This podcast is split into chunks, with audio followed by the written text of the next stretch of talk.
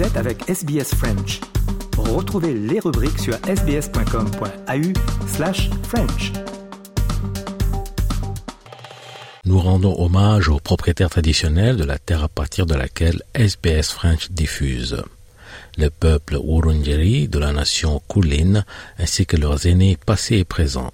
Nous rendons hommage également à toutes les tribus et clans aborigènes ainsi que les insulaires du détroit Torres auxquels nous diffusons. SBS, a world of difference. You're with SBS French on mobile, online and on radio. Vous êtes avec SBS French sur votre smartphone, en ligne et à la radio. Mesdames et messieurs, bonjour, vous écoutez le programme en français sur SBS Audio. Je m'appelle Marianne Murat, nous allons passer une heure ensemble et comme chaque dimanche, nous commençons par le personnage marquant de cette semaine, puis je vous propose ensuite un magazine des sports, un épisode d'Europa Voice qui revient sur la mort en prison d'Alexei Navalny, opposant russe et ennemi numéro un de Vladimir Poutine, dans un contexte anniversaire des deux ans de la guerre en Ukraine. En deuxième partie d'émission, on reviendra sur le décès de Robert Badinter, célèbre avocat français et ancien ministre de la Justice à l'initiative de l'abolition de la peine de mort. Et on finira euh, par la suite et la fin de l'épisode de notre podcast Histoire cachée, consacré aux avocats. Oui, on parle du fruit.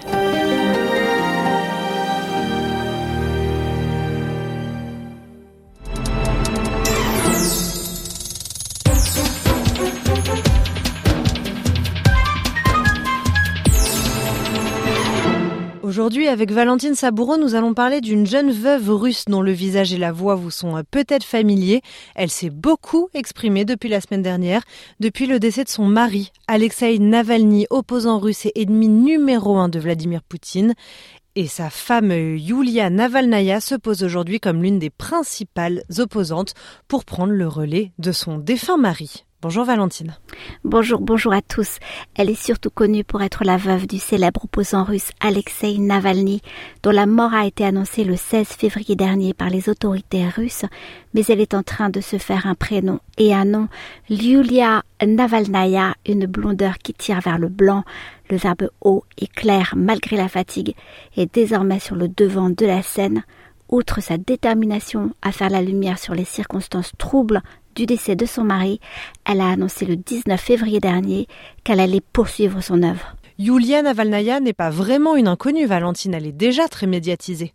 Loin de là, en effet, même si elle est économiste de formation et qu'elle a travaillé quelque temps dans la banque, elle a surtout été l'indissociable partenaire et le soutien indéfectible d'Alexei Navalny qu'elle a rencontré en 1998 et épousé en 2000. À ce titre, elle participe à des manifestations et prend la parole publiquement. 2020 marque toutefois un tournant. Elle se fait connaître mondialement après la tentative d'empoisonnement de son mari par un agent de type Novichok. Alors qu'il est dans le coma en Russie, elle réussit l'exploit de le faire transférer en Allemagne où il sera soigné. Le journal d'opposition Novaya Gazeta en fait d'ailleurs l'héroïne de 2020. Dès lors, de nombreux observateurs lui prédisent un destin politique national, même si elle s'en défend. Aujourd'hui, alors que son mari dénonce-t-elle a été assassiné, elle reprend le flambeau. Voici un extrait du message qu'elle a posté sur le compte YouTube d'Alexei Navalny le 19 février dernier. En cinq heures seulement, elle avait déjà été vue par 2,7 millions de personnes. Я обращаюсь к вам словами Алексея, в которые очень верю. Не стыдно сделать мало, стыдно не сделать ничего. Стыдно дать себя запугать. Боритесь и не сдавайтесь. Я не боюсь, и вы ничего не бойтесь. Je m'adresse à vous avec les propres mots d'Alexei auxquels il croyait beaucoup. Ce n'est pas une honte de faire peu, c'est une honte de ne rien faire. Continuez de vous battre, n'abandonnez pas. Je n'ai pas peur et vous ne devriez pas avoir peur non plus. C'est pas la première fois hein, qu'une femme prend la suite du combat politique de son mari. Oui, on compare volontiers Yulia Navalnaya à Svetlana Tikhanovskaya, épouse et non pas veuve de Sergei Tikhanovsky, opposant farouche au président biélorusse Alexandre Loukachenko. Alors qu'il avait annoncé vouloir se présenter à la présidentielle de 2020, le célèbre blogueur a été arrêté puis condamné l'année suivante à 18 ans de prison pour notamment incitation à la haine dans la société et trouble à l'ordre public. Euh, Svetlana Tigananovskaya a été candidate à l'élection présidentielle de 2020, soutenue par deux autres épouses de dissidents, Veronika Tsepkalo et Maria Kolesnikova. Yulia Navalnaya rappelle aussi une autre femme politique, Corazon Aquino, dont le mari a été assassiné, et cette dernière est devenue par la suite la première présidente des Philippines. Et expliquez-nous, Valentine, concrètement comment les choses se présentent pour Yulia Navalnaya? Alors évidemment, ça va être compliqué. Après trois messages seulement sur son nouveau compte X, Twitter, il a été suspendu par la plateforme d'Elon Musk pour infraction aux règles d'utilisation. Alors bien que rétabli une heure plus tard, cette décision interroge et même le commissaire européen Thierry Breton s'en est ému. Dans le premier message, elle accusait Poutine d'avoir tué son mari. Dans le deuxième, elle affirmait qu'elle se foutait des commentaires du Kremlin à son sujet. Et dans le troisième, la mère d'Alexei Navalny réclamait le corps de son fils pour pouvoir l'enterrer, je cite, de façon humaine. Sur les réseaux sociaux, euh, évidemment, la machine à rumeurs et à fake news s'est également emballée, faisant passer Yulia pour une fausse veuve éplorée ou une escort girl. Euh, reçue par les ministres des Affaires étrangères européens à Bruxelles, elle a néanmoins été assurée qu'un signal de soutien fort serait donné aux forces d'opposition russes dont elle est, je cite encore, la première dame.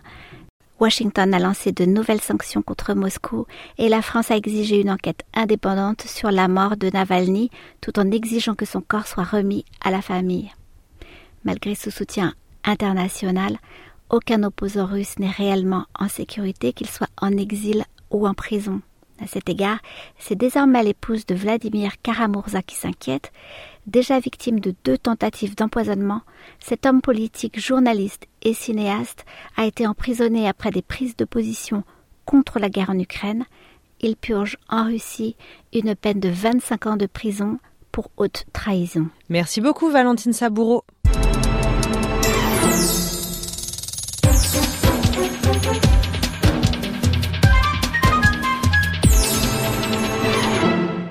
C'est drôle la vie comment elle passe. C'était pas hier, mais c'était il y a pas longtemps. C'est drôle la vie comment elle trace.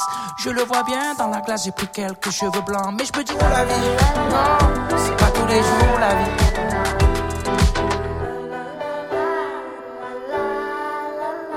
Christophe Maé et Angélique Kidjo, c'est drôle la vie. Angélique Kidjo qui sera en concert à Melbourne le 5 mars prochain. Allez, place au magazine des sports.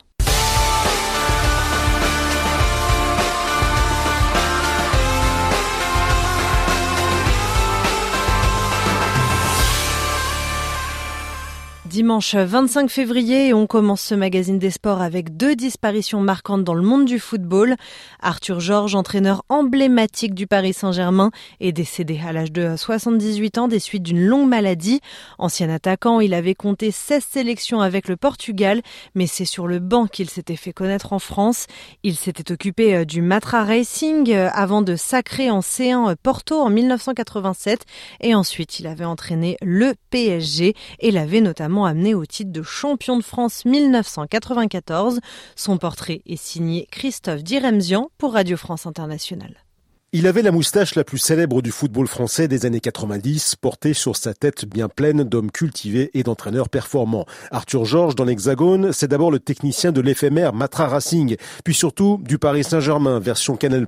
Trois saisons marquantes, de 1991 à 1994, a composé des 11 de départ avec Bernard Lama, David Ginola, Paul Le Guen ou encore Georges Weah. Deux belles réussites, un titre en championnat et une Coupe de France, et un souvenir indélébile pour les supporters, celui d'avoir fait tomber le Grand Real Madrid un soir de quart de finale de Coupe de l'UEFA 1993 sur un coup de tête magistral d'Antoine Comboiré. L'Europe lui avait pourtant déjà ouvert les portes de la renommée. Vainqueur de la Coupe des clubs champions 1987 avec le FC Porto, matcher historique en prime, l'ex-attaquant du Benfica Lisbonne a alors vécu le plus grand moment d'une carrière essentiellement passée sur des bancs portugais, saoudiens, mais aussi au Cameroun de Samuel Eto'o de 2004 à 2006, le premier de ces deux passages en Afrique avec son court séjour au Mouloudia d'Alger 2014-2015, l'ultime expérience d'une personnalité de conviction qui n'avait pas que le football dans la vie. Diplômé de philosophie allemande, collectionneur d'art, il avait été aussi l'un des fondateurs du premier syndicat de joueurs professionnels du Portugal. Autre disparition d'une grande figure du football, on part en Allemagne avec Eric Mamrut.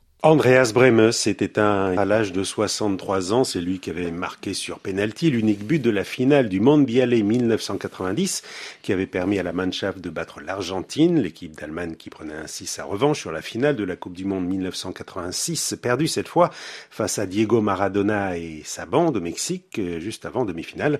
Andreas Breme avait transformé un coup franc lors de la victoire face à l'équipe de France de Michel Platini. Doté d'une grosse frappe de balle, cet arrière gauche avait remporté deux titres de champion d'Allemagne en 1987 avec le Bayern Munich, 11 ans plus tard sous le maillot de Kaiserslautern. Dans l'intervalle, Andreas Breme avait décroché la Coupe de l'UEFA avec l'Inter Milan, mais aussi un titre de champion d'Italie.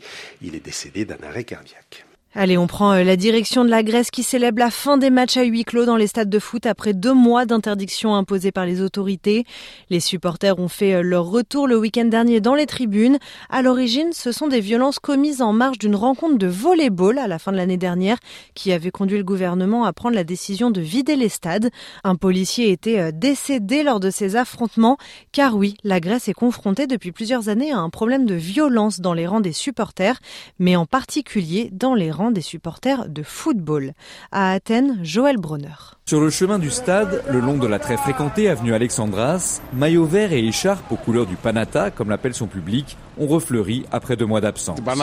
Ici, l'affiche du soir oppose le club athénien du Panathinaikos à celui de l'Amia, le deuxième contre le sixième du championnat de football grec. Certains supporters disent éprouver une grande joie de revenir soutenir leur équipe, à l'image de ce père de famille qui tient son jeune garçon par la main. On est super content de revenir au stade. C'est génial, vraiment. Les deux mois de match à huis clos l'ont cependant laissé dubitatif. Je ne pense pas que cette mesure aide à lutter contre la violence. C'est une demi-mesure selon moi. Fermer temporairement les stades au public ne changera pas la mentalité des gens. À mon avis, la violence continuera. Ce qu'il faudrait, ce sont des mesures plus radicales. Cet autre supporter, policier en civil, venu assister au match avec son fils, D'une part, ils se sont moqués de nous pendant ces deux mois, vu que nous avons perdu une partie de l'argent de notre abonnement. Et d'autre part, il n'y a eu aucune nouvelle mesure sécuritaire de prise après la mort de notre jeune collègue. Pour les nouvelles mesures, ce sera en mars avec des caméras dans tous les stades, puis en avril avec l'identification via une application de tous les supporters présents. Et enfin, euh, dernier reportage dans notre magazine des sports euh, de ce dimanche. Les athlètes du monde entier se préparent d'arrache-pied en vue des Jeux Olympiques de Paris 2024 dans quelques mois. Et pour euh, certains athlètes, eh bien, la préparation se fait à l'étranger pour profiter d'installations parfois plus adaptées. L'équipe de France féminine de gymnastique, par exemple, s'entraîne, elle, au Texas, dans la banlieue nord de Houston. Un séjour d'une semaine dans un gymnase un peu particulier puisque c'est le gymnase de la prodige multimédaillée Simone Biles. Thomas Arms a rencontré les gymnastes françaises pour Radio France Internationale. Ça nous sort de notre zone de confort. On commence l'entraînement à 10h quand on est en France. Là, on commence à 7h du matin. Colline de Villard et les 12 autres meilleurs gymnastes de France s'entraînent au saut de cheval, au sol ou sur la poutre, mais au World Champion Center, l'atmosphère est différente. On voit des petits de 4 à 5 ans faire leur premier essai de gymnastique sous l'œil de leurs parents, à côté d'espoirs qui ont une dizaine d'années et des stars américaines de la gym comme Simone Biles. Ça court, ça vit, enfin il y a du... Ça vit peut-être des fois un peu trop, j'avoue que des fois faut vraiment faire attention, pire que dans la rue, tu regardes à gauche, à droite, à gauche, à droite pour pas que tu te prennes quelqu'un, mais enfin c'est hyper satisfaisant je trouve, ça, ça rappelle un peu l'époque bah, du coup club de quand j'étais petite et tout, donc euh, non c'est cool, ça fait très famille. Avec 6 heures d'entraînement par jour, ce ne sont pas des vacances, c'est la quatrième année que la gymnaste Marine Boyer vient à Houston. Simone euh, a créé ce gymnase et il y a aussi de super entraîneurs qui sont français euh, ici et bah, Mélanie hein, qui s'entraîne avec Simone et c'est toujours intéressant de pouvoir euh, échanger et partager les manières d'entraînement qui sont totalement différentes de la France. Car depuis un an et demi, les Français Cécile et Laurent Landy, qui entraînent Simone Biles, ont également pris sous leur aile une des espoirs de médaille olympique tricolore, la Française Mélanie de Jésus dos Santos, qui a quitté la métropole pour s'installer au Texas. Voilà messieurs dames pour les sports de ce dimanche 25 février.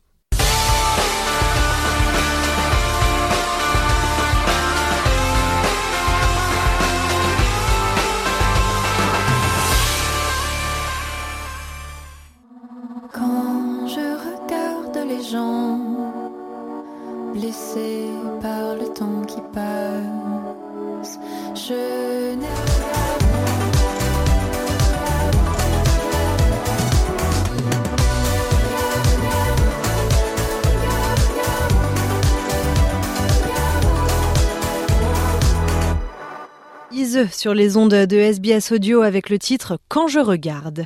Europa Voice numéro 133, deuxième partie.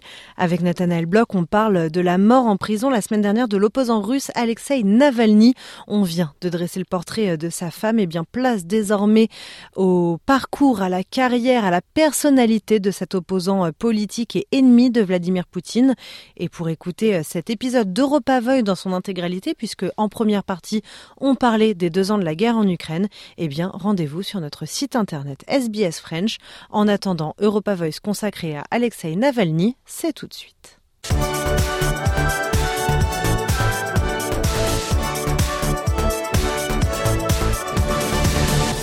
Europa Voice numéro 133 avec Nathanaël Bloch. Salut Nathanaël. Salut Marianne. Et on évoque le décès d'Alexei Navalny, l'opposant russe âgé de 47 ans, euh, est décédé en prison le 16 février. Il était considéré comme l'ennemi numéro un de Vladimir Poutine. Nathanaël, que sait-on des circonstances de cette mort? Il y a encore beaucoup d'incertitudes, Marianne, sur cette euh, mort. Les dernières observations font trace d'échymoses, hein, de coups qui ont été donnés euh, sur son corps. On sait aussi que pour l'instant, les autorités russes refusent de transférer le, le corps euh, à la famille. Alors il y a plusieurs euh, hypothèses. Encore une fois, on lit pas dans les boules de cristal à Europa Voice, mais une hypothèse ce serait pour euh, empêcher toute trace d'ADN et donc d'une certaine façon protéger les tueurs. L'autre hypothèse ce serait que ben pendant ces 14 jours, il peut aussi passer plein d'autres choses sur le corps du, défunt et donc ça permettrait de brouiller les pistes. Et puis il y a aussi évidemment un aspect psychologique de, de, ne pas restituer immédiatement le corps à la famille. Ce qu'on sait, hein, c'est que Navalny a déjà survécu à, au moins une autre tentative euh, d'empoisonnement. Donc il fait euh, peu de doute qu'il y a eu encore une velléité de le, de le tuer, malgré la, la version officielle qui était un malaise euh, pendant une promenade autorisée dans, dans sa prison de l'Arctique. Ce qu'on voit aussi, c'est que Poutine, pour l'instant, est, est assez... Mais comme d'habitude, hein, quand un un ennemi numéro 1 ou un ennemi numéro 2, 3 euh, disparaît, c'est euh, motus euh, bouche cousue. J'allais vous demander la réaction officielle du Kremlin parce que depuis le 16 février, tous les yeux sont rivés vers Moscou, qu'on accuse d'avoir tout simplement tué Alexei Navalny. Ça, c'est assez fréquent hein, dans la, manière de, de Poutine de, de, commenter. C'est assez sobre, c'est rien, c'est factuel. Puis de toute façon, il a rien à rien à gagner à commenter dans un sens ou dans l'autre. Donc effectivement, pour l'instant, il y a très peu de réactions de Vladimir euh, Poutine. Ce qui est encore un petit peu euh, compliqué à comprendre, c'est pourquoi à ce moment-là? Est-ce qu'il y a un lien avec justement les deux ans du déclenchement de, la guerre? Est-ce que c'est un lien avec le fait que malgré son isolement, Navalny, encore quelques jours avant de, mourir, a réussi à faire passer des, messages euh, via des vidéos, via des réseaux sociaux, appelant à des, à des manifestations, appelant à, à, contester le pouvoir en place? Donc est-ce que là c'était la, la contestation de trop. Pourquoi est-ce que c'était un danger aussi alors qu'il était dans cette prison complètement reculée hein, Si euh, nos auditeurs ont une, carte en, face d'eux, c'est à des heures et des heures de Moscou, même en avion, très au nord, c'est au niveau de l'Arctique. Il y a encore tous ces éléments-là.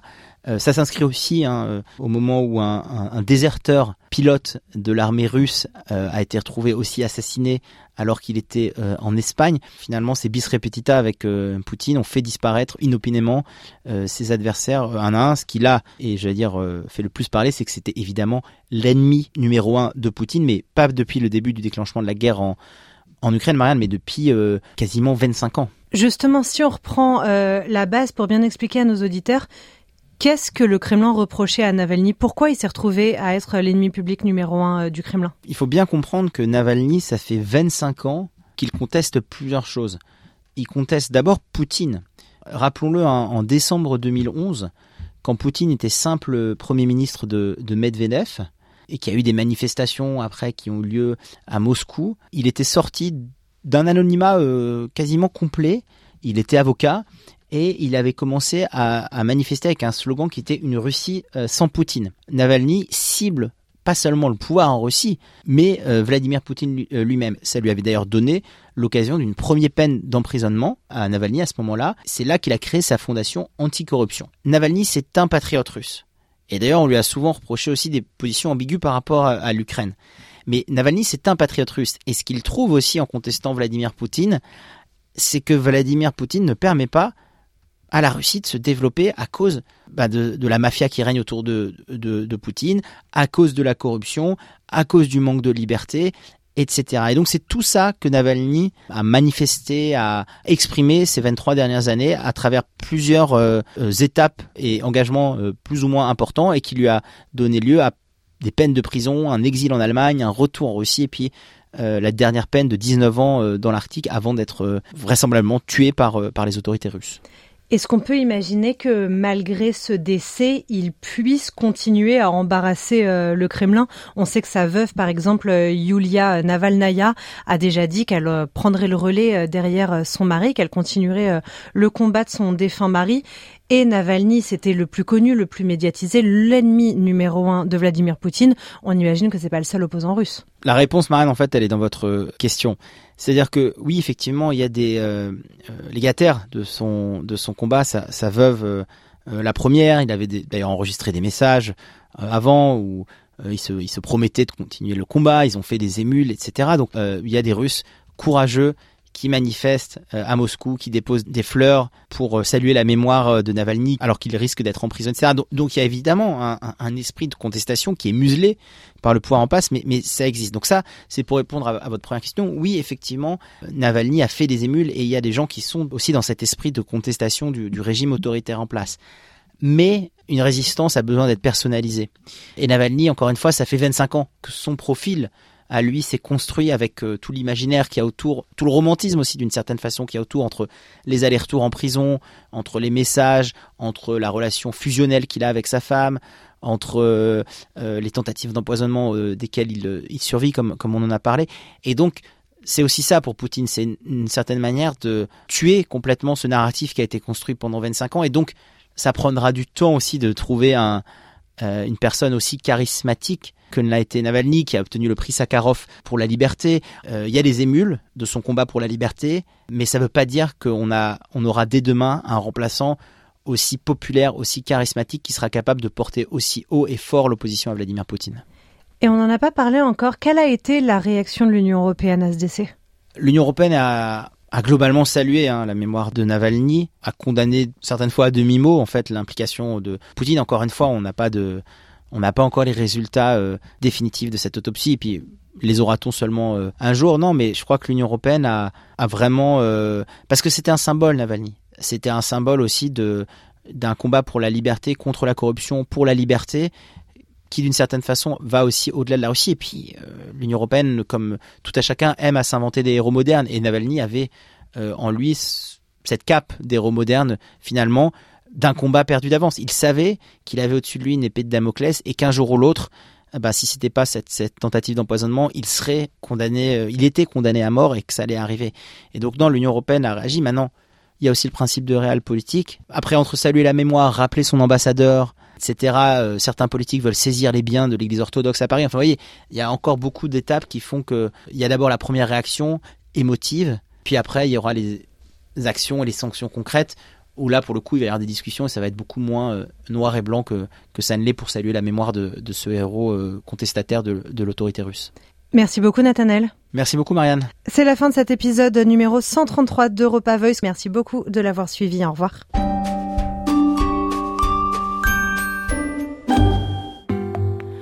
Toute seule sur un tandem, seule sur un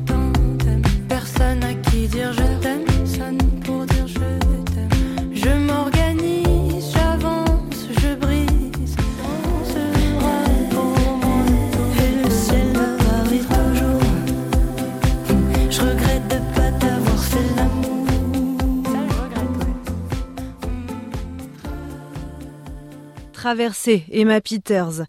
Il y a deux semaines disparaissait l'avocat et ancien garde des Sceaux en France Robert Badinter pour retracer euh, sa carrière et notamment son combat pour l'abolition de la peine de mort. Notre collègue Léo Roussel s'est entretenu avec euh, l'historien Nicolas Picard. Dans l'émission d'hier, samedi, nous vous proposions la première partie de cette interview, disponible bien sûr sur notre page internet. Et bien maintenant, euh, la suite et la fin. Nicolas Picard, deuxième partie.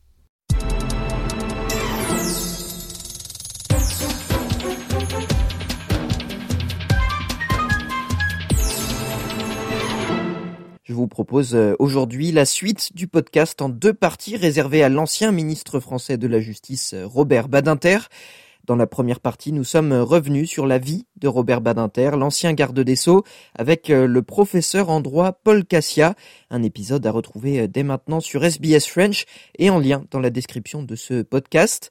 On va maintenant s'intéresser au combat phare de l'ancien garde des Sceaux, l'abolition de la peine de mort mais surtout à la façon dont Robert Badinter est parvenu au fil des décennies à faire accepter une idée pourtant impopulaire lors de son arrivée au gouvernement en 1981. Pour en parler, je reçois l'historien Nicolas Picard, spécialiste de l'histoire de la peine de mort en France. Et au XXIe euh, siècle, quelques partis, notamment euh, d'extrême droite, sont encore favorables au rétablissement de la peine de mort, mais face à l'acceptation générale de la société, l'idée euh, est quand même progressivement laissée de côté. Alors, depuis le début du XXIe siècle, donc, alors, il y a eu en 2004 cette proposition de loi anti-terroriste, qui a tout de suite été contrée en fait par, alors, le, la, majorité de la classe politique qui était hostile en fait au rétablissement euh, de, de la peine de mort en président, le président Chirac, qui bien qu'étant de droite avait déjà été déjà abolitionniste en 1981. Il fait partie des, euh, des quelques parlementaires de droite qui avaient voté en faveur de l'abolition à ce moment-là. Euh, également des personnalités comme Philippe Séguin. donc il y avait quand même un, un noyau de parlementaires de droite hostiles à l'abolition, qui en gros sont ceux qui sont au pouvoir dans les années 2000, donc vont assez vite circonscrire leurs euh, leurs confrères qui sont encore en faveur euh, de cela. Et dans les années 2000, en fait, il n'y a comme parti politique, euh, il n'y a que le Front National de Jean-Marie Le Pen qui porte encore cette mesure voilà, dans vis-à-vis de l'opinion publique. Hein. il y a aussi quelques petits partis minoritaires, hein, comme le parti de Philippe de Villiers ou le parti Charles Pasqua, qui sont également en faveur de, du rétablissement de la peine de mort. Mais après 2007, euh, bon, c'est euh, voilà, une fois que la peine de mort est entrée dans la Constitution, c'est quelque chose qui quand même a plutôt tendance à disparaître. Euh, donc on, voit en fait le soutien euh, à, la, peine de mort remonter après les attentats de 2015, euh, mais dans l'opinion publique, mais paradoxalement, ce n'est plus porté par aucune force politique, y compris l'extrême droite. C'est-à-dire que par exemple, le, le rétablissement de la peine de mort a disparu des propositions du Front National, partie des promesses de campagne de, euh, Marine Le Pen en 2017, par exemple. Euh, voilà, elle, en gros, elle prévoit éventuellement un référendum qui pourrait peut-être autoriser le, la remise en poste de la peine de mort, mais son parti officiellement ne soutient plus cette, euh, le rétablissement de la peine de mort, pour en parler. Le dernier qui qui s'est prononcé en faveur de la peine de mort, c'est Éric Zemmour, euh, avant même qu'il soit candidat en, en 2022. Euh, mais euh, en fait, si on écoute bien ce qu'il dit, c'est euh, c'est pas vraiment ça parce qu'il dit qu'il est philosophiquement favorable à la peine de mort. Il précise très vite après que pour lui, ce n'est pas une priorité de la rétablir. Euh, donc en fait, il n'a pas non plus reprise dans son euh, dans son programme. voilà, parce que c'est pas c'est plus quelque chose qui est considéré comme étant important en fait pour établir la sécurité en France. Euh, donc même les gens qui s'y disent favorables ne portent plus vraiment le projet de rétablissement. Alors est-ce qu'on peut euh, pour autant considérer euh, l'abolition de la peine de mort comme définitive en France? Alors, on peut jamais rien considérer comme étant définitif dans le dans le l'histoire. Euh, voilà, le, le parce que la, le rétablissement de la peine de mort fait partie de l'ensemble des valeurs euh, autoritaires. Hein. Quand on pose la question dans les sondages, en fait, c'est souvent lié en fait à, à d'autres mesures euh, autoritaires. Euh, les Français, lorsqu'on leur pose la question, voilà, sont partagés. Hein, c'est peu moitié-moitié, plutôt moins maintenant. Hein, c'est plutôt 45 ans, voilà. Bon, à mon avis aussi, d'ailleurs, lorsqu'on pose la question aujourd'hui, en 2023-2024, euh, ça n'a plus tout à fait la même signification que lorsqu'on posait la question euh, en 1981, puisque j'ai indiqué le, l'horizon du rétablissement est pour l'instant très éloigné, très improbable, donc ce n'est pas vraiment engageant pour les personnes sondées de se prononcer en faveur euh, de la peine de mort, mais néanmoins, ça fait donc partie de l'ensemble de ces valeurs autoritaires qui sont en progression, hélas, dans, en France et dans beaucoup de pays européens. Et donc, si à terme ces valeurs autoritaires finissent par s'imposer, oui, le l'abolition de la peine de mort pourrait être menacée. Mais disons que pour l'instant, ça reste quand même un point relativement secondaire des agendas autoritaires et pour l'instant assez improbable. Alors est-ce qu'on peut dire que la vague d'hommages en France ces derniers jours symbolise aussi euh, finalement l'acceptation aujourd'hui largement majoritaire de l'abolition de la peine de mort? Euh, En effet, euh, voilà. Enfin, moi je pense que c'est un marqueur en fait du fait que France globalement l'idée de l'abolition est, est désormais assez ancré. Hein. Alors même si voilà certains sondages peuvent nuancer euh, nuancer l'idée, euh, je pense que euh, en fait ceux qui sont euh, opposés au rétablissement ont, en gros sont plus convaincus que ceux qui sont favorables quelque part.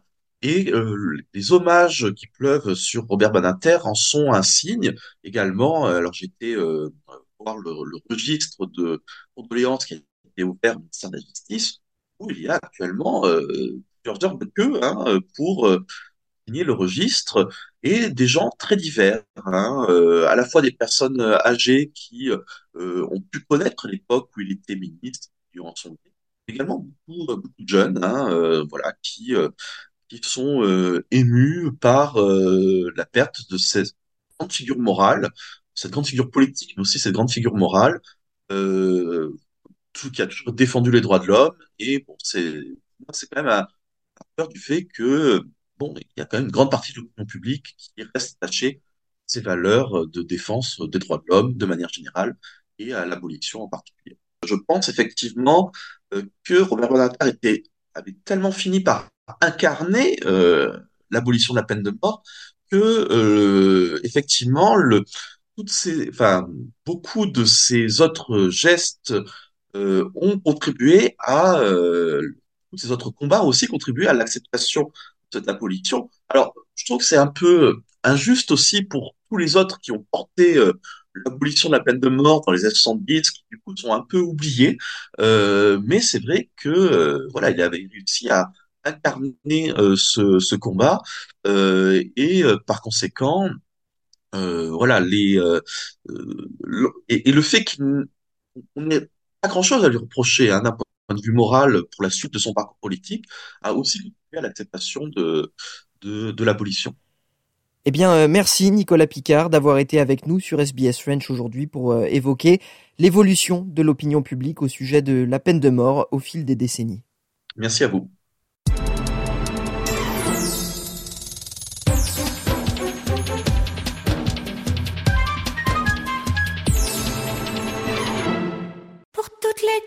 Qu'on s'est fait, des fêtes, sans foi dans nos têtes par tous les temps, les vents, tous les cerfs-volants envoyés,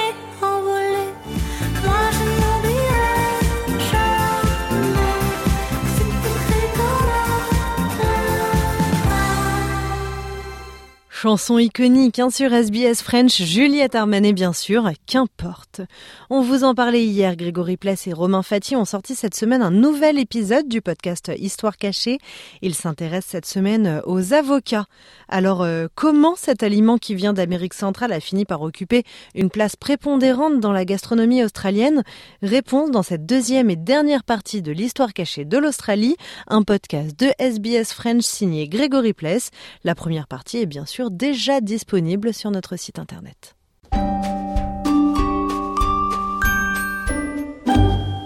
Bonjour à toutes et à tous et bienvenue dans ce nouvel épisode de notre série consacrée à l'histoire de l'Australie. Et aujourd'hui on va s'intéresser à un fruit originaire d'Amérique centrale mais euh, qui est devenu euh, essentiel et euh, partie prenante de la gastronomie australienne. Il s'agit de l'avocat. Alors pour en parler, comme d'habitude, nous retrouvons euh, aujourd'hui Romain Fati, historien depuis peu à l'Australian National University de Canberra. Bonjour. Bonjour, merci de nous recevoir. Il y a plus de 120 000 tonnes euh, d'avocats qui sont produits euh, chaque année, d'après les chiffres les plus récents. Ça a doublé au cours des dix dernières années et c'est une production estimée à 600 millions de dollars. Donc Ken avait sans doute raison de, se battre pour assurer la, viabilité de la production des avocats. Et, je, je, enfin, je, me permets une petite incise, c'est d'autant plus pertinent qu'en en ce moment même, le département des affaires étrangères et, du commerce euh, australien euh, négocie avec un certain nombre de pays pour euh, exporter ses avocats. De manière générale, la production australienne, elle est pour une consommation locale parce qu'on en consomme énormément. Et ce qu'on consomme en Australie n'est pas suffisant, donc on importe aussi des avocats. Mais, mais, mais, mais euh, l'industrie australienne euh, ayant vu une telle demande dans les années 2000-2010 que de nombreux arbres ont été plantés. Et ça prend souvent quelques années avant qu'un arbre puisse donner des fruits. Et donc on sait que la production en 2025, 2026, 2027 va être extrêmement importante. Et donc euh, là, un accord a été trouvé avec l'Inde, qui, qui, a un tout petit marché euh, parce que peu d'Indiens consomment des avocats, mais finalement, comme il y a beaucoup d'Indiens, c'est un marché important. Euh, en ce moment, l'Australie exporte euh, la grande partie des avocats australiens qui sont exportés le sont en direction quasiment exclusive de Singapour et de Hong Kong. Mais on voit bien que voilà, l'industrie essaie de se positionner pour faire partie des leaders mondiaux dans la production d'avocats, puisque l'Australie euh, n'est pas la seule. Hein. Évidemment, vous en trouverez euh, en Californie, vous en trouvez en Amérique du Sud, vous en trouvez même en Europe, hein, qui exportent des avocats, euh, l'Espagne par exemple. Oui, alors bien sûr, en la matière, effectivement, le leader incontesté mondial, ça reste le Mexique. Le Mexique où on a plutôt tendance à manger l'avocat sous forme de guacamole, vous le disiez tout à l'heure. En Australie, le guacamole, on en mange aussi, on en trouve d'ailleurs tout près dans quasiment tous les supermarchés, mais euh, la particularité peut-être, c'est qu'on a plutôt tendance à l'étaler sur euh, les tartines. C'est ce qu'on appelle le smashed avo on, toast. Et la première fois qu'on voit euh, ce plat apparaître sur un menu, c'est en 1993 dans un café de Sydney. Alors, à la fois oui et non. C'est vrai que les, historiens peuvent être un peu pointilleux sur la question des origines. on, sait que les précolombiens étalaient sur des galettes de, de maïs, euh, leur avocat. Donc peut-être que eux étaient réellement les, les, les, premiers à faire du euh, smash tavo on toast, dans la mesure où effectivement ils étalaient leur avocat. Euh, et puis euh, en fait l'avocat, il faut voir qu'il y a beaucoup de, de, bons lipides. Donc quand vous êtes une population euh, disons, euh, avant le 19e, 20e siècle, l'intérêt de survie est important et donc les lipides sont importants. Mais pour revenir à, la question euh, de l'avocate on toast euh, en, Australie, j'ai trouvé un, article du Télégraphe, qui est un, ancien journal de, de, Brisbane, où une dénommée Margaret Cullen parlait d'un restaurant dans lequel elle avait trouvé de, de l'avocat sur du pain euh, avec un peu de sel et de poivre et qu'elle avait trouvé ça très bon et on est en 1929. Hein, ah. Donc un, restaurant de Brisbane l'a fait l'a fait avant la Nouvelle-Galles du Sud, mais en fait ce sont des choses qui apparaissent et disparaissent au gré euh, des, des modes euh, euh, des, des, modes alimentaires en réalité, puisque c'est comme l'événement, il il y a des fruits et des légumes qu'on va consommer, euh, qui vont être à la mode pendant quelques années, puis ça va disparaître, puis ça va revenir. Mais c'est vrai que depuis les années 90, c'est le restaurant que vous avez mentionné à Sydney qui effectivement l'a remis à l'ordre du jour, euh, le succès euh, est allé croissant au point qu'aujourd'hui, il y a quasiment aucun café en Australie où vous ne pourrez pas commander de l'avocat écrasé avec peut-être un peu de tomate ou quelques herbes ou du sel et du poivre euh, sur une tranche de pain. C'est devenu extrêmement commun, un peu comme euh, le bacon and eggs, quoi, le, le, le bacon avec des œufs.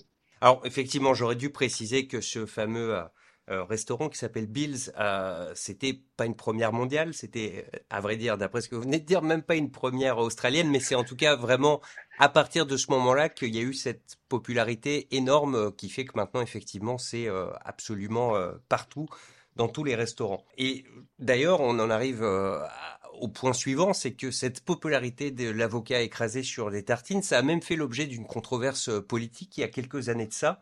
Euh, puisque un, un, mania de l'immobilier, un monsieur qui s'appelle Tim Gurner, c'était euh, il y a quelques années de ça, il était déjà de question euh, d'une crise du logement avec bah, le prix des logements tellement élevé que les jeunes sont plus capables d'accéder à la propriété comme comme leurs parents avant.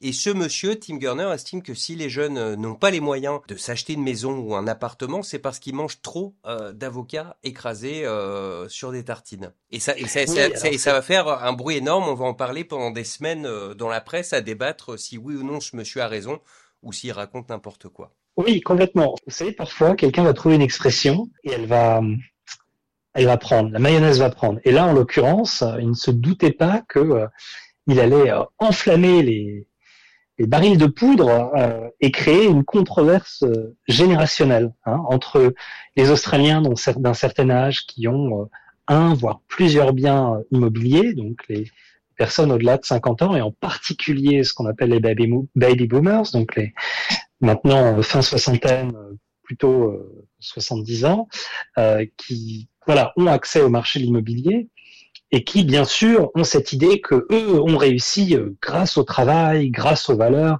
et qui, comment dirais-je, euh, comme si le contexte socio-économique des Trente Glorieuses euh, ne leur avait pas profité euh, à plein, hein, contrairement à, à, ces jeunes dans leur vingtaine et leur trentaine qui vont prendre un café et dépensent 20 dollars dans des avocats écrasés sur du pain. Euh, qu'est-ce que c'est que cette décadence? Donc c'était un, clash générationnel euh, qui illustrait un changement de valeur, mais aussi une société divisée entre ceux qui peuvent avoir accès à la propriété et ceux qui, même s'ils économisaient en n'allant plus au café, euh, mettraient des dizaines et des dizaines et des dizaines d'années, puisque voilà, si vous avez une maison à 800 000, 900 000 dollars, euh, c'est pas économiser 20 dollars d'avocat une fois par semaine euh, qui va vous donner accès à la propriété malheureusement.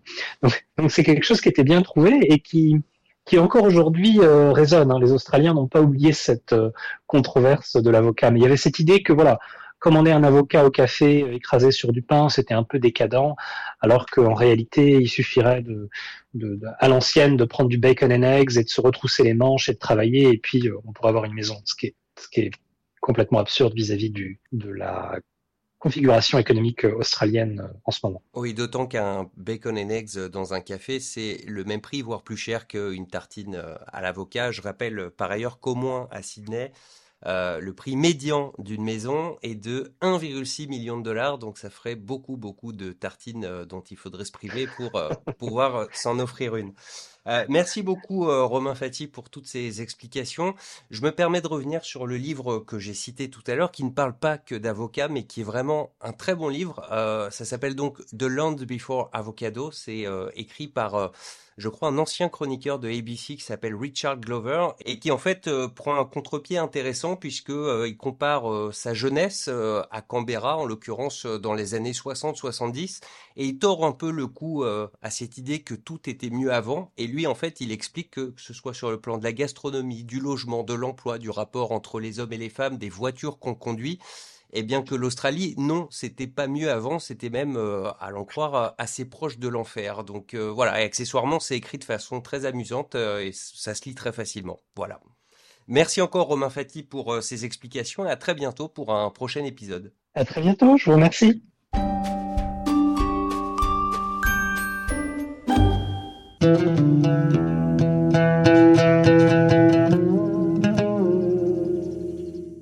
Voilà messieurs dames, c'est la fin de cette émission. Merci à tous de l'avoir suivi.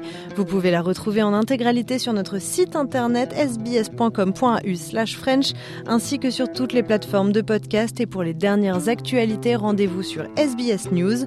Votre prochain rendez-vous avec le français, c'est mardi, même fréquence, même heure.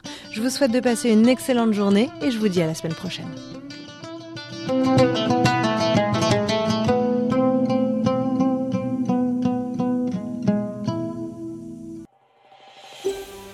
Vous voulez entendre d'autres rubriques comme celle-ci? Écoutez-les sur Apple Podcasts, Google Podcasts, Spotify ou n'importe où où vous obtenez vos podcasts.